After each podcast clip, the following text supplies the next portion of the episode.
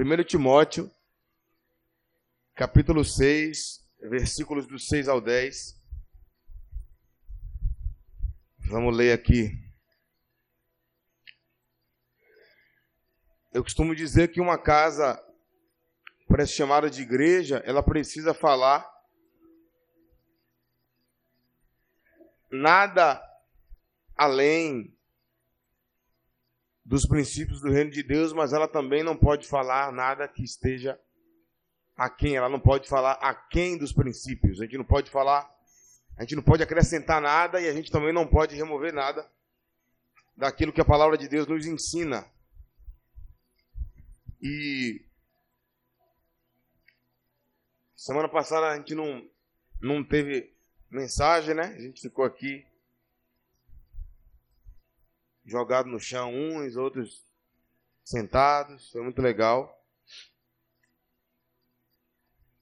Mas hoje de manhã eu estava orando e buscando entender do Senhor se eu devia falar sobre alguma coisa específica. Cogitei alguns momentos, pedi para Rodolfo pregar, porque eu não sentia, desde ontem eu não sentia de pregar sobre nada. Mas aí o Senhor trouxe no meu coração muito forte esse assunto.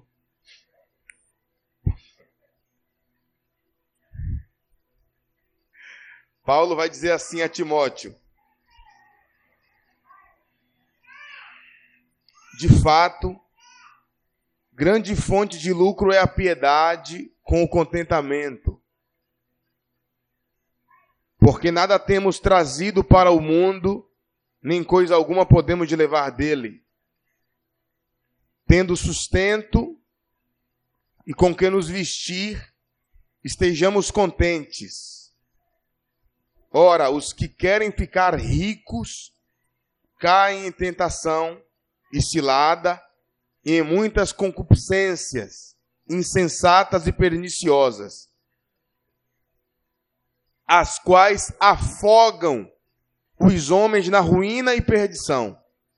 Porque o amor ao dinheiro é a raiz de todos os males. E alguns nessa cobiça se desviaram da fé e a si mesmos se atormentaram com muitas dores. Olhe para aqui, porque o que é que a Bíblia fala sobre família? A gente ensina e a gente vive. O que é que a Bíblia fala sobre um monte de coisa? A gente ensina e vive, mas o que é que a Bíblia ensina sobre dinheiro? O que é que ela fala sobre dinheiro? Uma vez eu estava conversando com os irmãos e teve um que falou: Não, a Bíblia não fala sobre dinheiro, fala sobre Jesus. Eu falei: Mas Jesus falou sobre dinheiro. Mais do que sobre salvação. E você vai entender por que ele falou sobre dinheiro. Daqui a pouco você vai entender por quê. O diabo não concorre com Deus no senhorio da sua vida, mas o dinheiro concorre.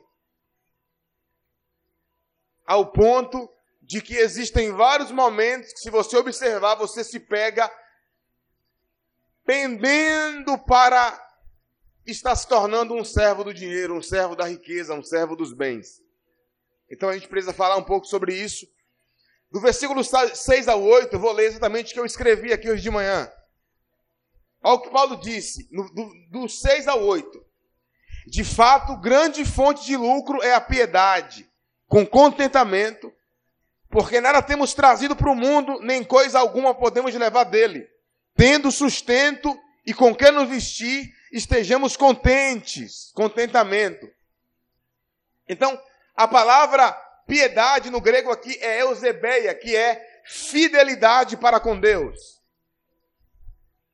E Paulo está dizendo, porque ele está primeiro contrapondo homens que acreditavam que a piedade era fonte de lucro, que o evangelho era fonte de lucro. A, a piedade, a obediência a Deus. E aí Paulo vai contraditar esses homens. No versículo 5 aí, se você ler, você vai ver Paulo dizendo isso. No final dele, Paulo está falando isso. Só que no versículo 6, Paulo vem dizendo, mas sim, de fato, a piedade é fonte de lucro desde que haja contentamento, desde que ela seja acompanhada por contentamento.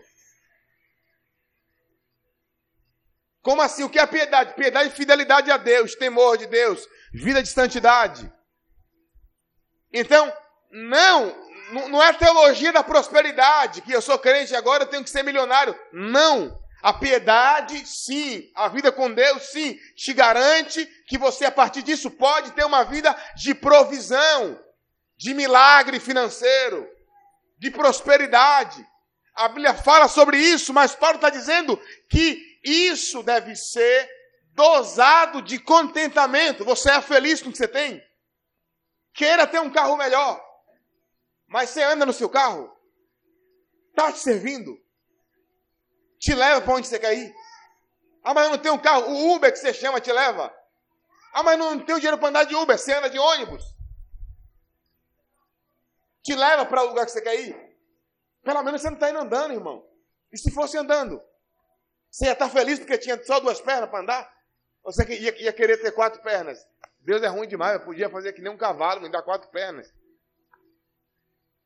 O que é o contentamento? É ser grato e feliz com o que tem. Um dia está conversando com um amigo, ele falou assim, cara, não estou feliz com, com minha vida. Eu falei, por quê? Ele falou assim, estou cansado de comer só o que tem. Eu falei, então como o que não tem? Eu, eu, vou, eu vou orar para Deus fazer faltar, então agora precisa não comer. Fui na casa do cara, o cara não estava comendo mal. Não, porque eu quero assim, assim, ah, eu quero comer agora, não sei aonde. Tá bom, cara. Você não vai chegar nesse lugar enquanto você não for grato pelo que você tem. Sua família come todo dia, de manhã, de tarde e de noite. Seus filhos levam merenda para a escola. E você está dizendo que não está feliz com a sua vida porque você só come o que tem. Então vai comer o que não tem? Então Paulo está dizendo que sim, a piedade é a grande fonte de lucro. E, gente, eu quero dar os termos gregos aqui para ficar claro. Eusebeia é piedade, fidelidade para com Deus. Vamos lá? A palavra contentamento aqui no grego é autarqueia, que é espírito contente por uma condição de vida ideal, em quem nenhuma ajuda ou apoio são necessários. Ser contente por estar suprido de suas necessidades básicas.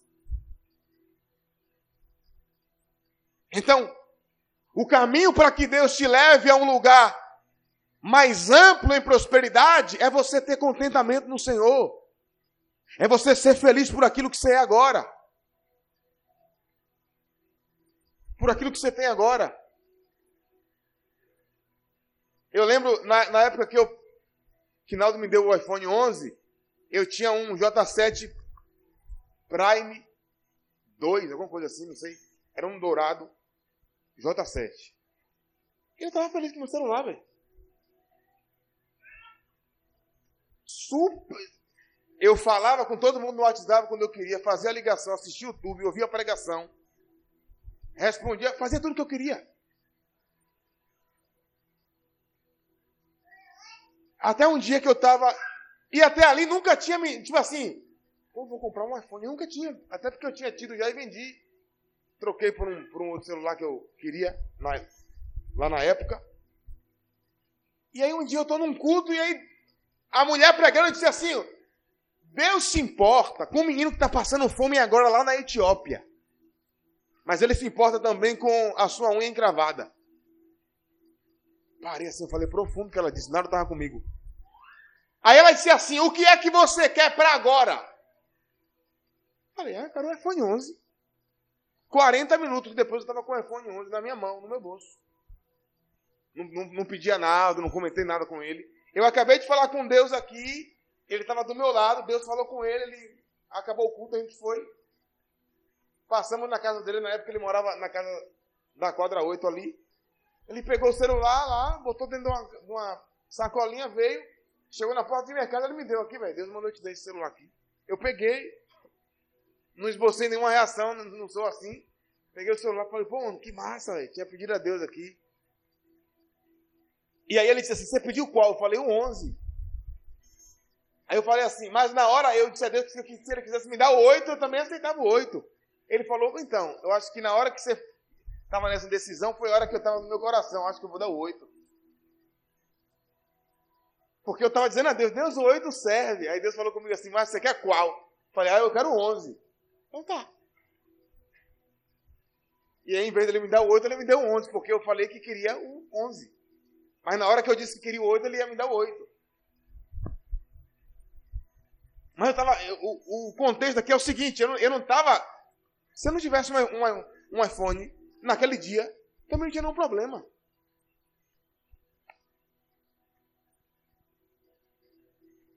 A gente precisa entender que o reino de Deus as coisas não são imediatas. Algumas coisas acontecem imediatamente. Mas existem coisas que vão levar tempo. Porque talvez a gente não está pronto ainda para algumas coisas. Tem gente que se ficar milionário desvia no outro segundo. Tipo assim, ficou milionário 7,28 e um segundo. Aí, aí no 7,28 e dois segundos já desviou. Tem gente que não pode ficar rico. Mas essa mensagem aqui vai apertar a gente muito mais. Então, Paulo diz: de fato, grande fonte de lucro é a piedade com contentamento. Sim, Deus quer que você prospere. Mas olha para mim, deixa eu lhe dizer uma outra coisa. Talvez ele não vai deixar você prosperar, velho. Ele quer que você prospere. Olha o que Jesus disse para você orar: seja feita a tua vontade na terra como no céu. No céu não existe falta, no céu não existe pobre. Ele quer que seja na sua vida como é no céu. Mas talvez não vai ser. Hildo, por quê? Porque talvez o seu coração não está pronto para isso. E por que eu estou dizendo que não, talvez Deus, Deus não vai deixar você prosperar? Porque talvez o seu coração nunca vai ficar pronto. E aí não é culpa de Deus. E aí não é, não é o irmão que Deus viu que pode prosperar, que tem que regredir para ficar igual a você. Era você que teria que ter o seu coração tratado. Para que Deus pudesse prosperar você, irmão. Rildo, mas eu conheço gente aí que não é crente está rico. Irmão, deixa eu dizer uma coisa para você. Prosperidade é uma coisa e riqueza é outra. Prosperidade é não ter falta de nada. É possível ser próspero e rico. Mas é possível ser rico e não ser próspero. Cheio de dinheiro e cheio de problema.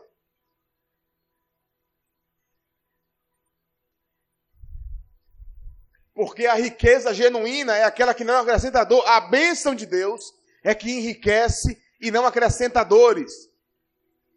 Qualquer pessoa que você conhece que está enriquecendo e perdendo família, perdendo amigos, perdendo a comunhão com Deus, não é Deus a fonte daquela riqueza, não é a bênção de Deus a fonte daquela riqueza. Alguém me entende? Olha o que Paulo segue dizendo. A palavra lucro, no grego aqui é porismos, que significa aquisição, ganho, fonte de riqueza. Sim, Paulo está falando sobre dinheiro, sobre bens. Esse é o contexto. Então veja bem: quem anda em fidelidade com Deus, quem tem uma vida piedosa, sim, está liberado por Deus para prosperar. Mas olha para mim aqui para lhe dizer uma, uma coisa, a gente resume piedade. Ah, não, eu oro, eu vou para o culto. Não, irmão. Vida piedosa é não falar mal do irmão. Vida piedosa é comprar e pagar.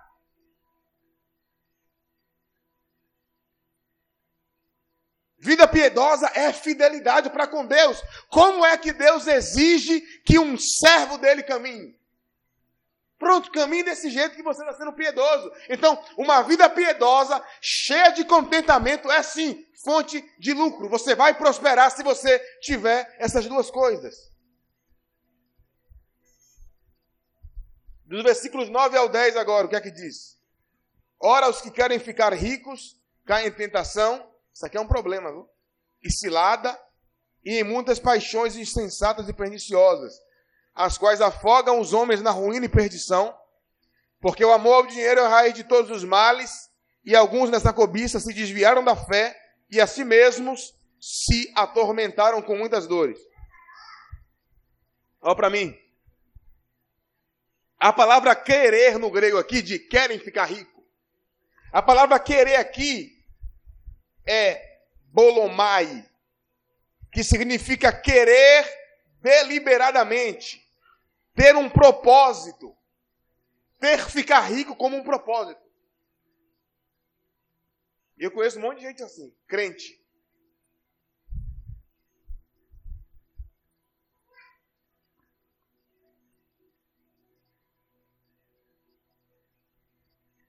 Rildo, mas eu não posso querer ficar rico? Você pode. Mas querer deliberadamente e estabelecer ficar rico como um propósito da sua vida significa que você vai fazer de tudo para ser rico. E você não pode fazer de tudo para ser rico. Você quer ver uma coisa que você não pode fazer para ser rico? Me, me pergunte o quê? Mudar de cidade sem uma palavra de Deus. Rildo, eu vou te provar. Abra Tiago capítulo 4, por favor. Tiago, capítulo 4, versículo 13. Eu vou, eu, eu vou mostrar para você, está escrito. Tiago, capítulo 4, versículo 13. Vamos ler até o versículo 17. Olha o que Tiago vai dizer aqui, cheio do Espírito Santo, escrevendo para a gente. Atendei agora, vós que dizeis, hoje ou amanhã iremos para a cidade tal, e lá passaremos um ano e negociaremos e teremos lucros. Vós não sabeis o que sucederá amanhã. O que é a vossa vida? Sois apenas como neblina que aparece por um instante e logo se dissipa. Eu sei, vocês não são nada diante de Deus. Em vez disso, devias dizer: se o Senhor quiser, nós não só viveremos, mas também faremos isto ou aquilo. A pergunta: agora, entretanto, vos jaquitais das vossas arrogantes pretensões. Olhe para cá. Tiago está dizendo que alguém que toma suas próprias decisão, decisões com a com o intento de ficar rico é arrogante.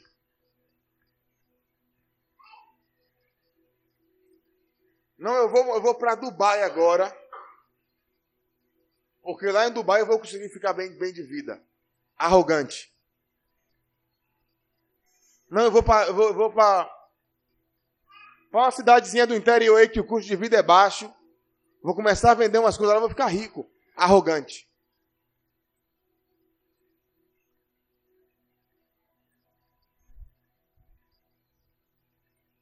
toda a jactância, toda a arrogância, toda a altivez, versículo 16 ainda, é semelhante a essa, é semelhantemente a essa maligna. Portanto, aquele que sabe que deve fazer o bem e não faz, está, está pecando. Olha qual é o contexto disso. O que é fazer o bem? O que é que Deus quer? Não, mas eu não me prostituo, não. Mas você muda de cidade, muda de país, muda de tudo e não pergunta a Deus. Não, eu vou porque lá eu vou ter uma vida melhor, irmão. Se, olhe para mim aqui. Se a sua e a minha prosperidade depender do lugar para onde a gente vai, Abraão estava ferrado. Chega uma hora, Jânia, né? Chega uma hora, Jânia, que Abraão e Ló, os, os, servos deles começam a brigar porque eles ficaram muito ricos e a terra não dá para sustentar todo mundo. Abraão disse assim: Ó, eu sei que a promessa está comigo mesmo. Ló, você quer ir para onde? Ló olhou para as campinas do Jordão, que eram próximos a Sodoma e Gomorra. O texto diz que as campinas pareciam com o jardim do Senhor. Ló falou: É aqui que eu vou me dar bem, velho. E é, vai Ló. Abraão sobe para Hebron, para o deserto, irmão. Olha o que Abraão se tornou e olha quem Ló se tornou. perdeu a mulher, as duas filhas, tem relação sexual com ele. Uma, uma desgraça. Sabe por quê? Pessoas que se movem baseadas nas estatísticas. Só que olha o que Tiago vai dizer aqui, cara. Rapaz, você não sabe o que vai acontecer amanhã, velho. Você não sabe o que, é que vai acontecer. Então fica na tua, porque você não pode acrescentar nem um copo da sua altura, irmão. Vamos lá, alguém?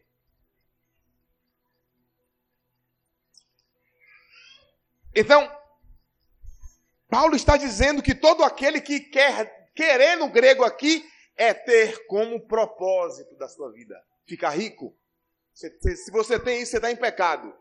Se o propósito da sua vida é ficar rico, você está em pecado. Rio do porquê? Vou lhe dizer.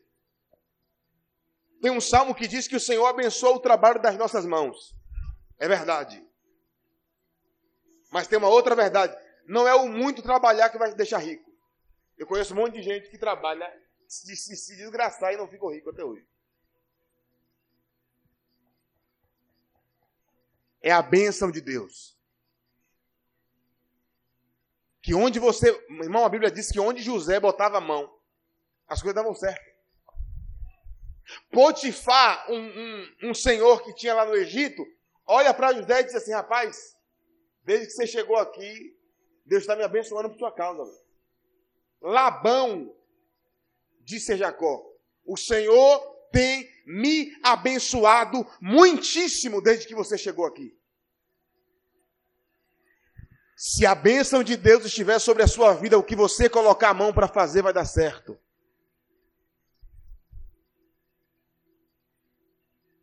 Desde que Deus te libere para isso. Ah, o que eu botar a mão para fazer agora vai dar certo. Então eu vou abrir uma sorveteria. Mas se, se o Senhor chegar para você e dizer, não, eu não quero que você abra uma, uma sorveteria. Você vai abrir e você vai quebrar, irmão. A gente tem uma dificuldade de buscar de Deus direção. A gente tem dificuldade de buscar de Deus direção. Porque a gente acha que a gente é muito inteligentinho e que a gente sabe melhor do que o Senhor, porque Deus, Deus, senta aqui para você me escutar agora. Deus, você não está vendo a tendência, não está todo mundo fazendo, Senhor.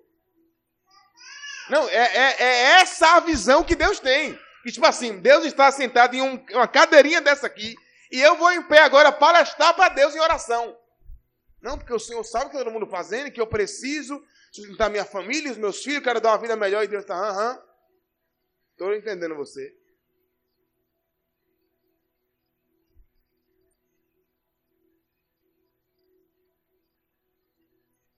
Hum. Vamos lá. Tem mais coisa aqui. Quem, a despeito da vontade de Deus, faz qualquer coisa para enriquecer, essa pessoa está disposta a fazer literalmente qualquer coisa.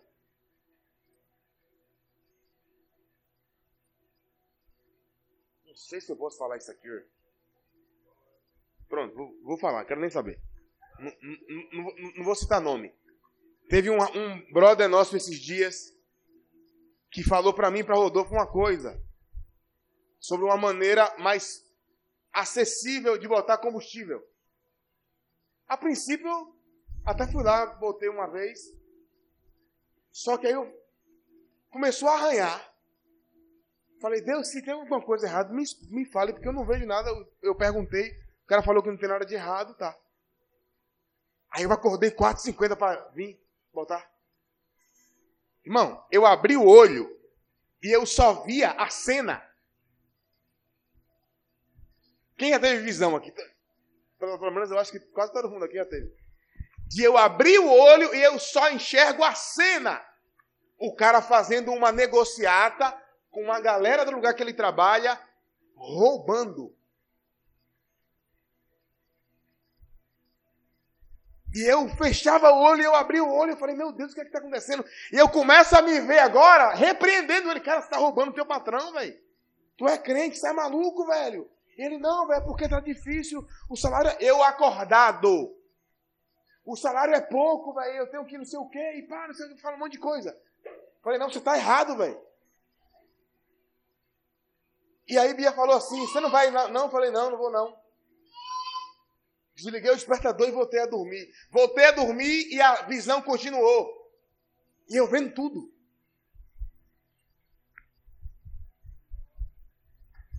Vendo toda a cena. Então, assim, ó, quem tem o propósito, quem, quem é servo do dinheiro, vou resumir isso aqui. Quem faz tudo para ficar rico é servo do dinheiro. Quem é servo do dinheiro está disposto, irmão, está disposto a queimar o funcionário lá que trabalha com ele para ser promovido, fazer tudo. Olha o que Paulo vai dizer aqui, cara. Olha isso aqui. Os que querem ficar ricos caem em tentação, porque assim, o cara já quer ficar rico. Ele quer deliberadamente enriquecer. Aí Paulo vai dizer assim, ó, o diabo vai tentar ele, ele vai cair na tentação. Os que querem ficar ricos caem em tentação e cilada, e em muitas paixões insensatas e perniciosas, as quais afogam os homens na ruína e na perdição. Jogo. Olha para mim, jogo. Jogatina. Não estou dizendo que é pecado. Eu estou dizendo é que vai quebrar você. vai quebrar você. Se você não tiver cautela, vai quebrar você.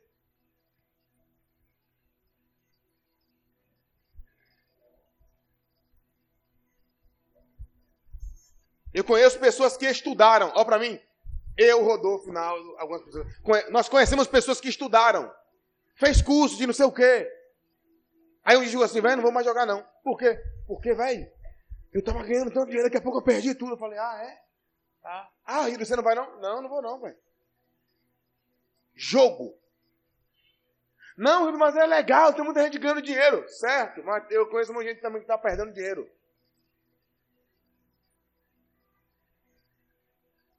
Mas não é pecado você jogar com o seu dinheiro, é você que sabe. É com você e sua família, e, e...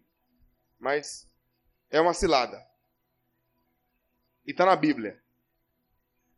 Que são ciladas, postas para arruinar o homem.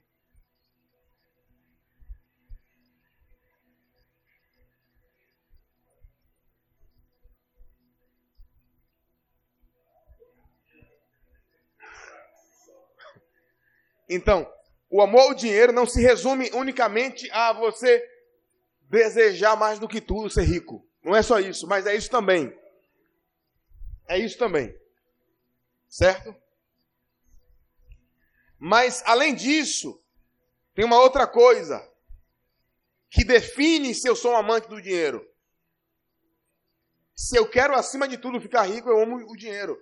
Mas também a maneira que eu administro o dinheiro que eu tenho vai dizer se eu amo ou se eu não amo o dinheiro. Não responda, mas como é que você está administrando o que você tem? E quando eu falo é, irmão, não quero saber se você compra muita maquiagem, se você não, não é disso que eu quero saber, saber, minha amiga. Se você compra muito na Shein, não é disso que eu quero saber. Eu quero saber como é que você administra o seu dinheiro a partir daquilo que Deus disse. Rio que você é mais específico. Você ajuda os pobres? Você dá comida a quem é pobre?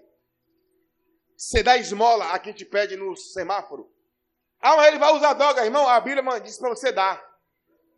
Não quero saber o que ele vai fazer com, com aquele dois reais que eu estou dando a ele. E, e, e, depois do Pix, a gente parou mais de andar com dinheiro na mão, né?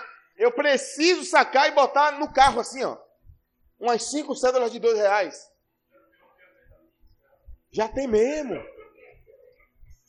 De fato, tem uns carinhas andando com QR Code na mão. dois reais aqui. Mas, então, você ajuda o pobre? Eu tenho uma tia. Aqui é minha parente, eu posso falar, mas não vou dizer o nome também, que é antiético. Que ela não dá nada. Comprei outro micro-ondas. Vou deixar isso aqui, é velho, guardado, porque vai que quebra, né? Filha dela tinha uma boneca. Meu Deus, espero que ela nunca ouça essa pregação. A filha dela tinha uma boneca. A filha dela cresceu, é uma mãe hoje de cinco filhos. Aí um belo dia minha avó, minha saudosa avó, que Deus a tenha, disse assim, fulana, já ia dizer o nome, ó. Fulana, dá essa boneca a, a, a Cicrana. Ela, não. Aí é da filha de Beltrana. E Beltrana hoje tem cinco filhos e não tem nenhuma filha. E a boneca está lá toda desgraçada. E essa é uma tia minha que conta moedas. Tem uma casa boa que está em reforma desde que eu sou do tamanho de Azaf. Diante do Espírito de Deus, estou dizendo para vocês aqui. Do tempo que eu sou da idade de Azaf, cinco anos, né? Quatro, cinco, seis, pronto, essa idade aí. Eu tinha essa idade aqui. Hoje eu tenho 20, faço 29 anos daqui a uns 3, uns 4 dias aí, não sei. Hoje é dia 5, né? Não sei, é. Um dia desse eu faço 29. E não acabou a reforma. Gente, eu estou falando sério.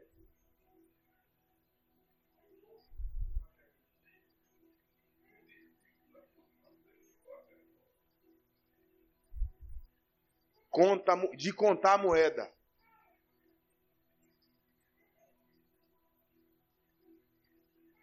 Sabe por quê? Porque não cumpre o princípio da, da Escritura, gente. Sendo crente há tanto tempo, tendo conhecimento. Tendo conhecimento e sendo crente há tanto tempo. Mas vamos lá. Então, são indicativos de amor ao dinheiro. Querer ficar rico a todo custo.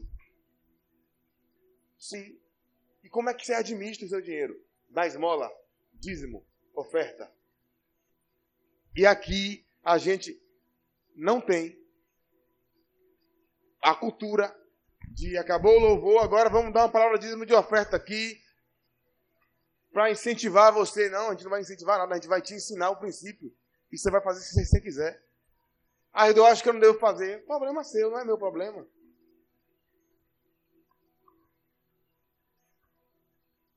Entende isso? E no máximo, você sabe, a gente fala, tem um QR Code ali, um QR Code ali, e quem tiver a, a, a chave, tem a chave. Tem uma caixinha que Marta bota aqui e segue o culto. Poxa. Mas isso define se você ama o dinheiro ou se você não ama. Por quê? Porque Deus é soberano e é sábio. E ele disse: faça desse jeito. Eu, não, Deus, eu vou fazer de outro jeito. E a gente precisa aprender que o reino de Deus tem leis inversas ao mundo. O mundo é acumule e você será rico. No reino de Deus é dê e você, e você vai enriquecer. Que maluquice, né? Dá certo. Ele, ele tem que ver porque ele, porque ele agora é crente. Ele tem que ver, Tiago Niga agora é crente, ele tem que ver essa mensagem. Então, compartilhar. E olha para mim, a Bíblia não manda você dar tudo o que você tem, mas Deus pode mandar você dar tudo o que você tem. Ridomar? Pode. Jesus falou para o jovem rico: venda tudo o que você tem. Isso não é um mandamento da Escritura. Mas é uma palavra específica que Deus pode dar a alguém. Venda tudo. Divida com os pobres.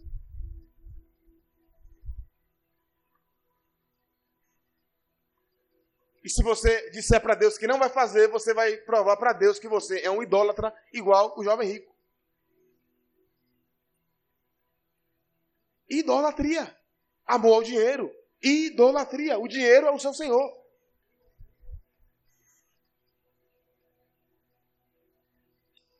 Então, como a gente consegue definir tudo isso aqui? Do amor ao dinheiro?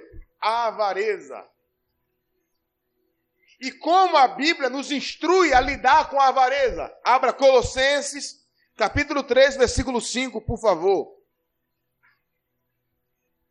Colossenses é lá nas cartinhas de Paulo lá. Perto ali de Filipenses. É Colossenses 3, 5.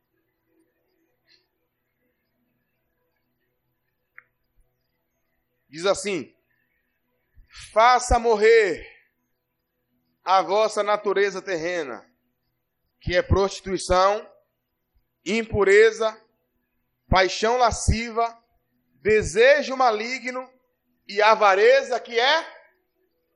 Quem é avarento é o quê? Eu não tenho uma santa dentro da minha casa. Eu não faço romaria na igreja católica, mas ama o dinheiro. A avareza é idolatria.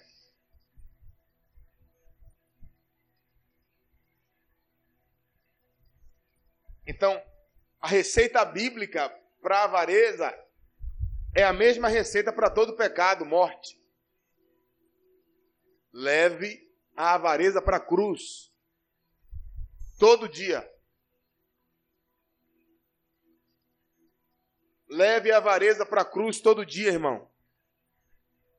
Faça morrer a sua natureza terrena, a avareza. Porque a avareza é o pecado que nos faz amar o dinheiro ao ponto de fazer de tudo para enriquecer.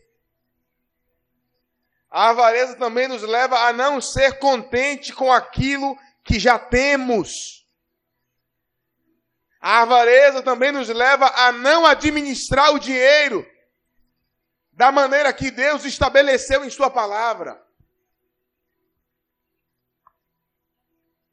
Você é feliz com o que você ganha? Você tem contentamento? Se você não tem, você está inclinado para a avareza, meu amigo. Mas há uma receita bíblica. Leve isso para a cruz. Leve isso para a morte.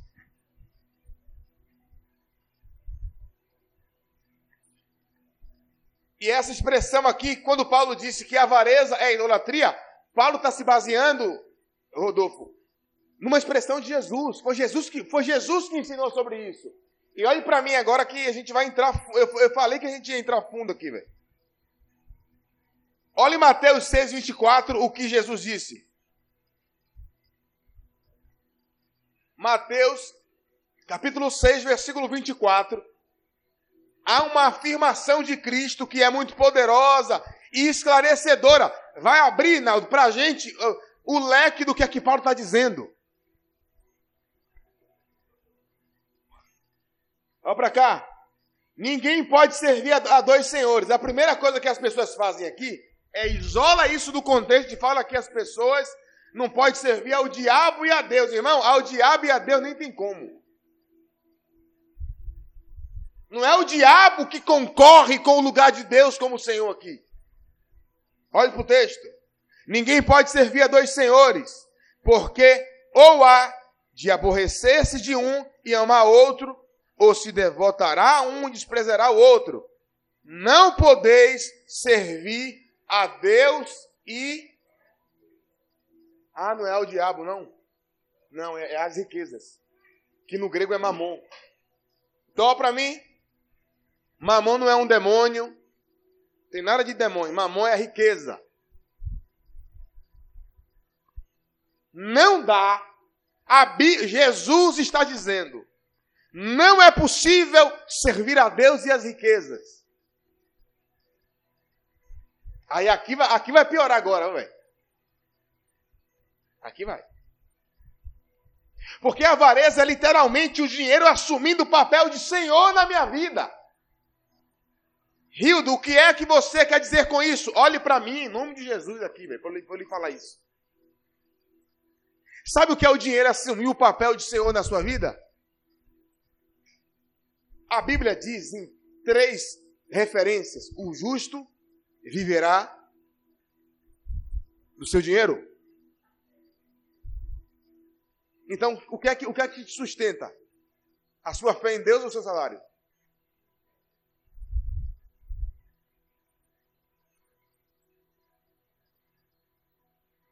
O que sustenta você é a sua fé em Deus ou o seu salário? O homem natural vai dizer que é o salário dele. Mas a Bíblia diz que é a fé.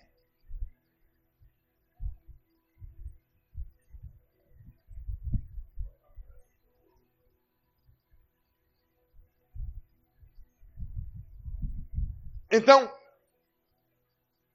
o fato de nós confiarmos no dinheiro denuncia para nós que ele se tornou nosso Senhor.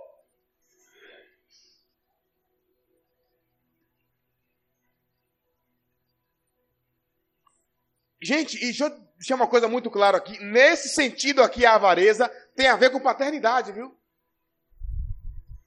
Nesse sentido aqui tem a ver com paternidade. Eu não consigo enxergar Deus como meu pai que sabe do que eu necessito. E por isso, eu não ajudo o pobre, eu não compartilho com, na, na, nada com ninguém, eu, dou, eu só, só dou oferta se tiver sobrando. Se não tiver sobrando, não vou dar, não.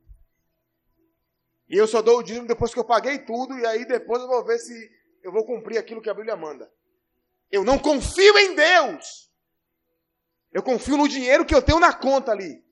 Meu amigo, sintomas de avareza, mas nesse sentido específico ainda é pior. Porque você não está conseguindo enxergar Deus como, como seu pai.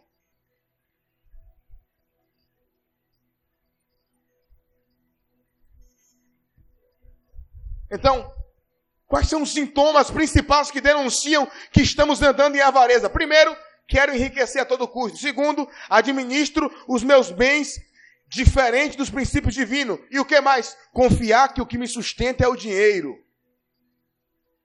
É a empresa que eu trabalho. E eu vou dizer, para você aqui que quando Jesus falou é, é, de não servir a Deus e as riquezas, olha o que ele está falando, lê o outro versículo aí. No outro versículo ele, ele, ele fala, do, ele explica o que ele quer dizer com aquilo.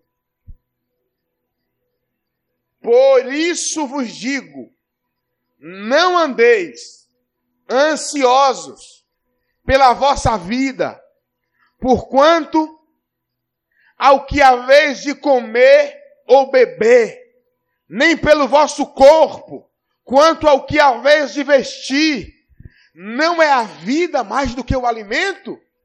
E o corpo mais do que as vestes? Observem as aves dos céus, não semeiam, não colhem, não ajuntam em celeiros, ou seja, não tem economia. Contudo, vosso Pai Celeste as sustenta. Porventura, vocês não valem muito mais do que as aves?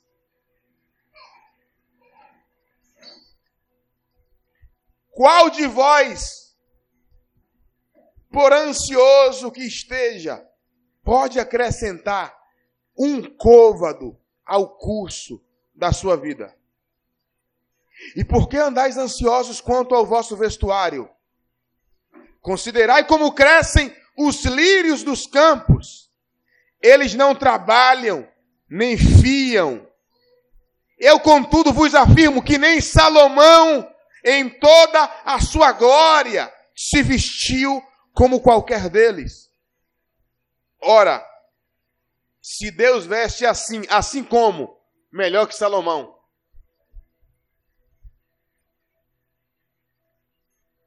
Não, acho que, que não caiu a ficha ainda.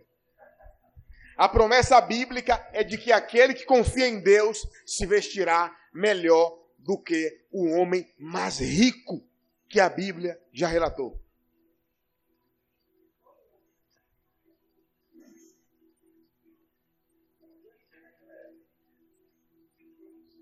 Está entendendo? Ah, gente, isso aqui é muito sério, cara. Isso aqui é muito sério. Eu, contudo, vos afirmo que nem Salomão, com toda a sua glória, se vestiu como qualquer um deles. Ora, se Deus veste assim a erva do campo, que hoje existe e amanhã é lançada no forno, quanto mais os outros homens de pequena fé.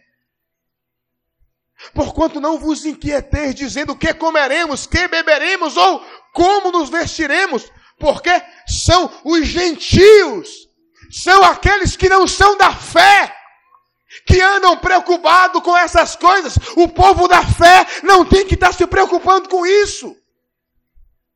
Aleluia.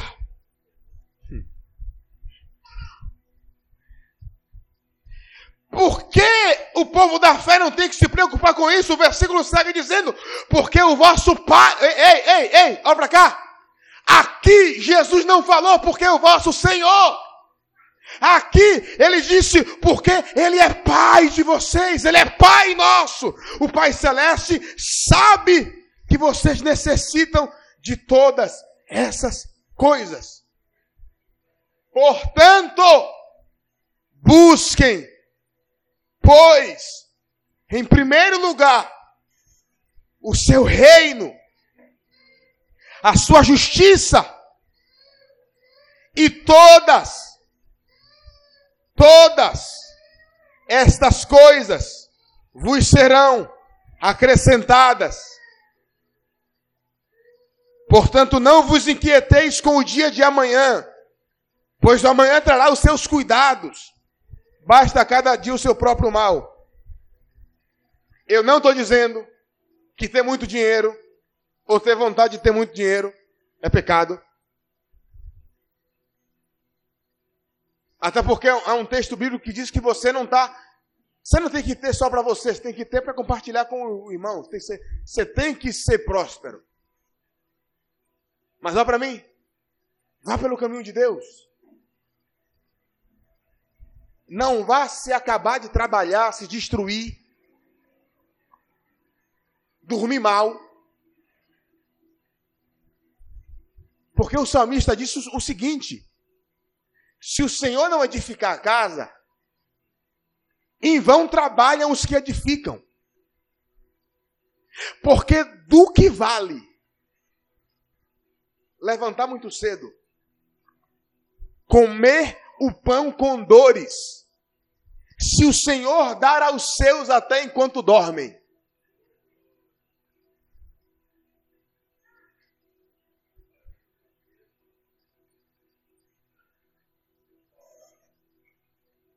Aí tá um monte de gente aí. 50 mil trabalham no dia.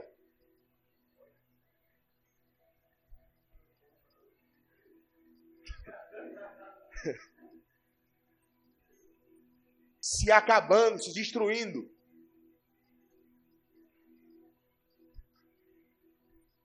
Eu prefiro confiar na promessa de Deus, de que Ele vai abençoar o trabalho das minhas mãos, mas que eu não tenho que ficar me arregaçando, me, me, me destruindo para ficar rico. Eu me nego. Esses dias mesmo eu estava querendo escrever um, um, livro que vai ter aí umas 400 páginas em um dia. Falei, sai fora, meu irmão. Tem uns cinco dias que eu, nem abro aquela apostila lá, velho. Falei, não, não vou, não vou entrar nesse, nesse caminho aí, não. A gente precisa ter muito cuidado, gente. Muito cuidado. Então não estou dizendo que querer ter muito dinheiro, querer ter um carro melhor, querer ter uma casa melhor, que é pecado, não. Queira ter. Mas seja feliz na casa que você mora. Ou você vive reclamando. Seja feliz do, no trabalho que você tem. Ou você anda lá na empresa dando nó, enganando seu patrão, sua patroa, falando mal de tudo e de todos. Certo? Eu estou dizendo que devemos administrar os nossos bens de acordo com aquilo que a Bíblia diz. E nunca permitir que os bens se tornem os nossos administradores. O dinheiro é tão meu senhor que ele me escraviza agora a trabalhar 24 horas e a dormir pouco e a Não é bem por aí. Então, tendo dito isto, essa introdução maravilhosa,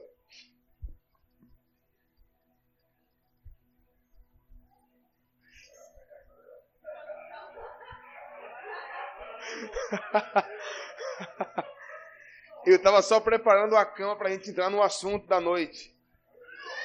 Mas no assunto da noite eu não levo nem 15 minutos.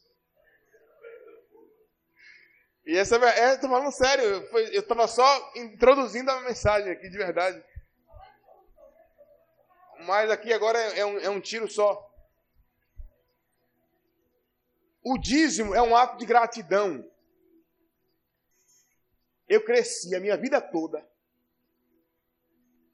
ouvindo as pessoas pregar sobre dízimo, assim, abra Malaquias 3,10. É um texto que fala sobre dízimo? É.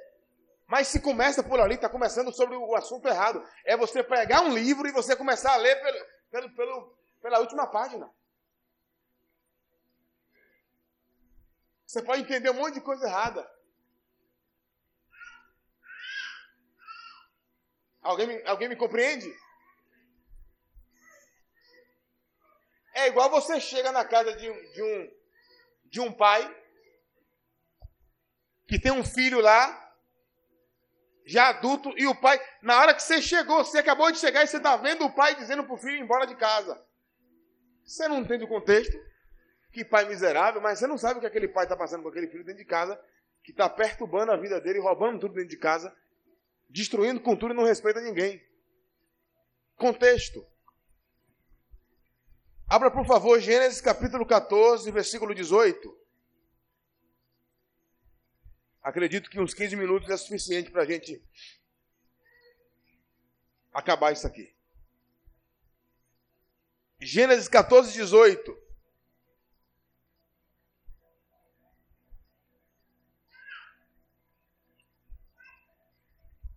Melquisedeque, rei de Salém, trouxe pão e vinho, era sacerdote do Deus Altíssimo. Abençoou ele a Abrão e disse: Bendito seja Abrão pelo Deus Altíssimo, que entregou os teus adversários nas tuas mãos, e de tudo lhe deu Abrão o dízimo. Então, antes de tudo, a gente precisa entender que o dízimo não é uma moeda de troca com Deus. Entendi. Vou dar 10%. Que aí Deus vai me abençoar. Já começou errado. Você tem que observar o que o texto está dizendo. Olha a fala de Melquisedeque. Bendito seja o Deus Altíssimo, que entregou os teus adversários nas tuas mãos. E o restante acaba assim. E Abraão lhe deu o dízimo de tudo. Olha o princípio do dízimo é esse aqui, ó. Abraão reconheceu que Deus o havia dado aquela vitória. Abraão agora, olhe para mim bem aqui, porque o contexto aqui era quatro, quatro reinos pelejando contra cinco reinos. Então, Abrão vai ter os despojos de nove reinos. Gente, imagina um homem com 318 homens de campo. Não eram homens de guerra, homens que trabalhavam com bicho, com gado. Esse homem chamado Abrão pega esses 318 homens de campo e vai para uma guerra contra quatro reinos que acabaram de derrotar cinco reinos. Quem vai ganhar essa batalha?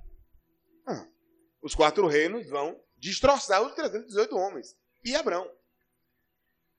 Aí Melquisedeque entendeu. Opa! Bendito seja o Senhor. Deus Altíssimo, que entregou Abraão, seus inimigos, nas suas mãos. Abraão aí, ah, foi Deus que fez isso por mim, então? Então eu vou dar o dízimo de tudo. Então, o princípio do dízimo na Escritura não é eu vou fazer para Deus abrir. É Deus abriu e eu vou fazer por isso. Deus me prosperou e eu vou ser grato a Ele. Então a sua compreensão é que aquele salário ou aquele dinheiro que você ganha é o suor do seu rosto ou é a bênção de Deus? Se é o suor do seu rosto, fique com ele. Se é a força do seu braço, você não tem que dar dízimo. Se você não reconhece que é Deus que te supre, você, Deus não quer o seu dízimo, cara. Mas se você reconhece que Ele é o seu Senhor, e Ele que te provê, Ele que te dá força, vigor, energia, e Ele que te provê, então Ele espera que você faça. Outro texto interessante sobre isso, Gênesis 28, 20. O mesmo princípio, o mesmo princípio. Gênesis 28, versículo 20. Diz assim: Fez também Jacó um voto, dizendo: Se Deus for comigo e me guardar nessa jornada, nessa jornada que eu empreendo, e me der pão para comer, roupa para vestir, de maneira que eu volte em shalom. A palavra paz no, no hebraico aqui é shalom. E eu voltar em shalom para a casa de meu pai. Então o Senhor será o meu Deus e a pedra que erigi por coluna será a casa de Deus, Betel.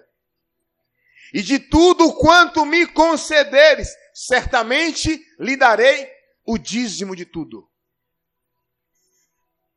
Jacó não disse aqui, Senhor, eu vou te dar o dízimo, então me dê tudo que eu preciso. Jacó entendia, Jacó é neto de Abraão, gente. Jacó entendia esse princípio também. Deus, ele, eu, Deus, me ensinaram, eu ouvi o meu avô falar sobre você. E eu lembro do que você fez com ele lá, com 318 pastores, ele matou quatro reinos. Se você me prosperar, eu vou te dar o dízimo de tudo. Então a, a questão, Hildo, eu tenho que ser dizimista ou não? É você que responde. Quem é o seu provedor? Olha para mim. Olha para mim. Quem te provê? Quem te mantém? Se é o seu próprio suor, dê o dízimo no Burger King, onde você quiser, no cinema, qualquer lugar. Não precisa dar. Não, Deus é o meu provedor. De... Deixa eu te deixar uma coisa muito clara aqui, gente. Bem claro. Teve um rapaz que a gente precisou convidá-lo a sair da nossa igreja, porque não queria um compromisso com o Senhor de fato, de santidade. E aí ele me perguntou, mas eu posso continuar dando dízimo ainda? Eu falei, não. Se mandar, eu devolvo. Por quê? Eu falei, por que não? Por que não? Quer dizer que você não quer conta com Jesus e quer ficar ludibriando a sua própria mente, porque você dá dízimo. Aqui não. Então, estamos falando especificamente sobre isso hoje. Mas esse é um princípio para o povo da fé. Isso aqui tem que ficar muito claro. Mas vamos lá. Jacó entendeu o princípio. Deus, me prospere. E eu vou te dar o dízimo de tudo. O que é que Deus faz com Jacó? Jacó entra na casa de Labão, sai casado e milionário. A Bíblia diz que Deus o prosperou muitíssimo, o enriqueceu muitíssimo. E eu não vou pregar sobre como Jacó prosperou, porque ia demorar mais umas meia hora aqui. Mas, irmão, foi um negócio divino, viu? Sobrenatural. Foi milagre. Tipo assim, não tinha como acontecer aquilo que aconteceu. Pronto, mas depois você abre a Bíblia e lê. Deixa eu lhe mostrar por que é que Deus está agindo em Malaquias 3 do jeito que ele agiu. Venha comigo aqui. Deuteronômio 6, versículo 10. Esse texto aí abre em nome de Jesus porque é interessante, viu?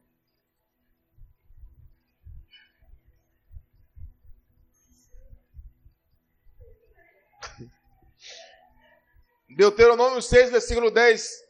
Quem encontrou, diga eu achei. Vamos lá? Quem encontrou o texto? Diga amém se você encontrou o texto. Havendo-te, pois, o Senhor teu Deus, introduzido na terra que, sob juramento, prometeu a teus pais, Abraão, Isaac e Jacó, te daria, olhe para o texto, grandes cidades e boas cidades, que tu não edificaste,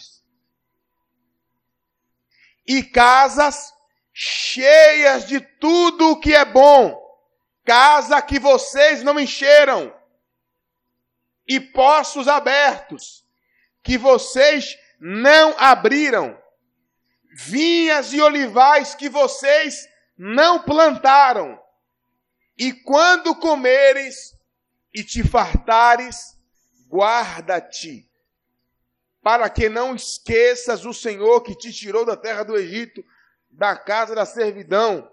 O Senhor teu Deus temerá, e a ele servirás, e pelo seu nome jurarás.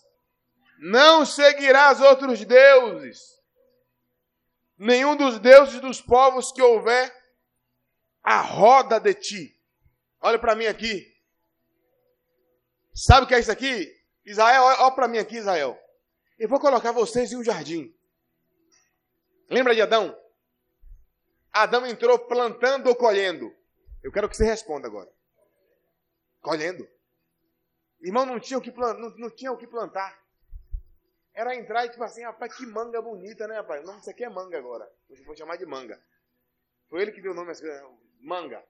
E você agora é elefante, viu? Não sabia, agora sabe. Você é elefante e aqui é manga. Elefante, mostra para uma manga aqui. A manga e comia. Então, o princípio de Deus é que você entre colhendo, meu irmão. Você vai plantar depois. Porque você não tem que comer semente. Você pega a semente da manga. Quem aqui come caroço de manga, gente? Alguém come? Às vezes a galera come de melancia, né? Aquilo ali dá problema, irmão. Cuidado. Mas Adão entrou colhendo. E Deus faz a mesma coisa com Israel. Eu vou colocar vocês em, casa, em casas que vocês não construíram. Vou colocar vocês para comerem das casas fartas que vocês não encheram ela daquelas coisas. Eu vou fazer vocês beberem águas de poços abertos que vocês não abriram. Vocês vão comer de vinha e olivais que vocês não plantaram. Ou seja, vocês vão entrar só para usufruir. Mas quando você entrar e estiver usufruindo do, do que eu estou te dando, não esqueça de mim. É só isso que eu quero, o Senhor está dizendo. Só quero isso. Deixa eu dizer uma coisa muito séria aqui. Quem lembra aqui, semana passada, naquele mover todo, quando Mariana veio aqui na frente e profetizou algo? Sobre que esse ano, esse ano, ela falou algo desse tipo assim. Que esse ano Deus ia fazer alguma, alguma coisa na vida de algumas pessoas aqui que aquilo que as pessoas estavam vivendo não era o que elas eram e tal. Cara, aquilo foi muito de Deus. Eu estou dizendo para você, e não tenho medo de errar, a mensagem está sendo gravada. Quem faz parte dessa comunidade aqui, se estiver caminhando em piedade, em fidelidade para com o Senhor, se não tiver de engano na casa de Deus, vai prosperar. Deixa eu dizer uma coisa para você.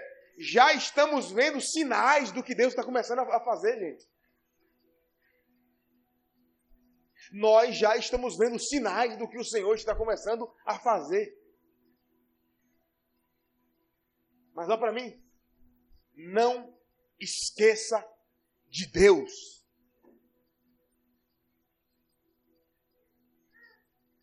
Não deixe a a prosperidade do Senhor te roubar dele. Então Deus dá para Israel uma terra totalmente pronta, mano. Tipo assim, Israel, entra aí e desfrute. Coma o que quiser. Só não se prostitua, Israel. Ó, gente, olha para cá. O que ele falou, isso aqui é uma aplicação para a gente.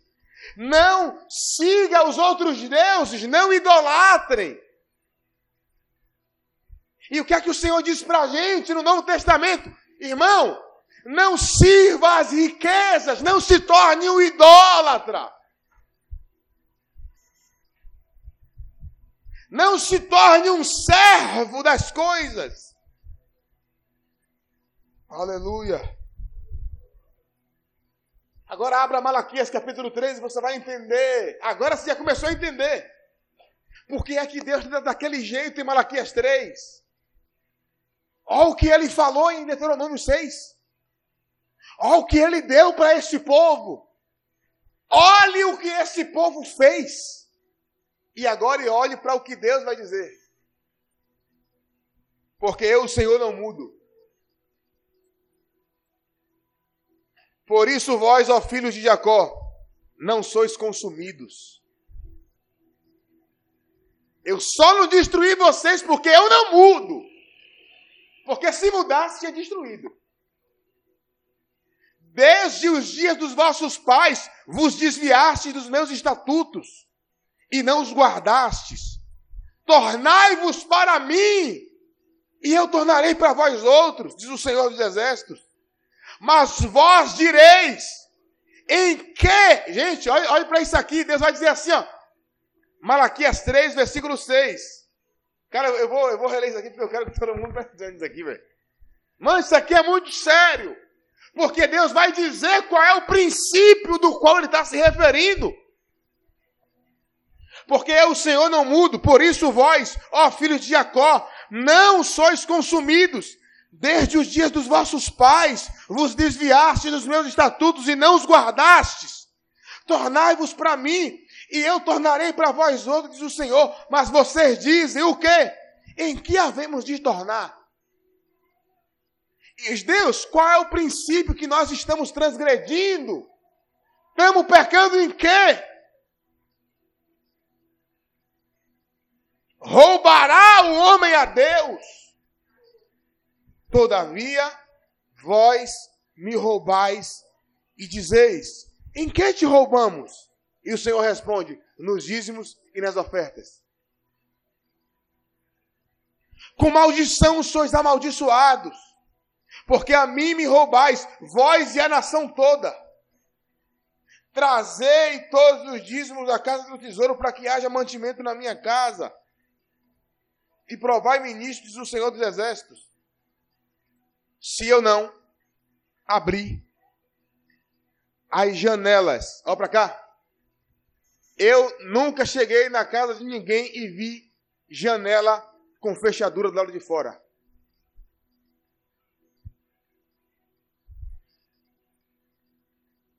a janela de onde caem as bênçãos de Deus para a sua vida, só Ele pode abrir. E se Ele fechar, irmão, não tem como arrombar.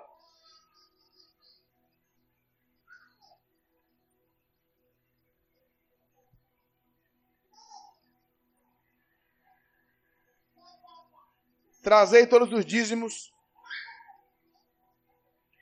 à casa do tesouro, para que haja mantimento em minha casa, e provai-me disso, o Senhor dos Exércitos, se eu não vos abrir as janelas dos céus e derramar sobre vós bênção, sem medida,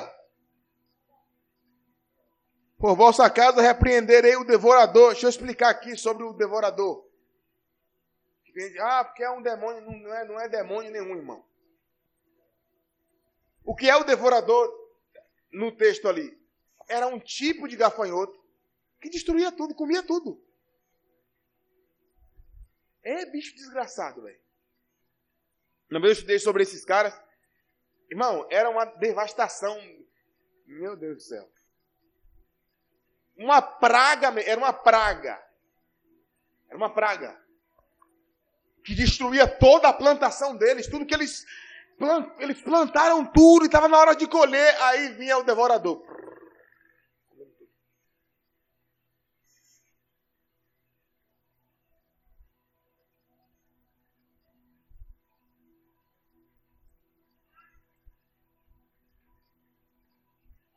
E é o que vai dizer mais? e a vossa vide no campo não será estéril, diz o Senhor dos Exércitos. Todas as nações vos chamarão felizes, porque vós vereis uma terra deleitosa. Olha para mim. Às vezes a gente fica dando muito vacilo.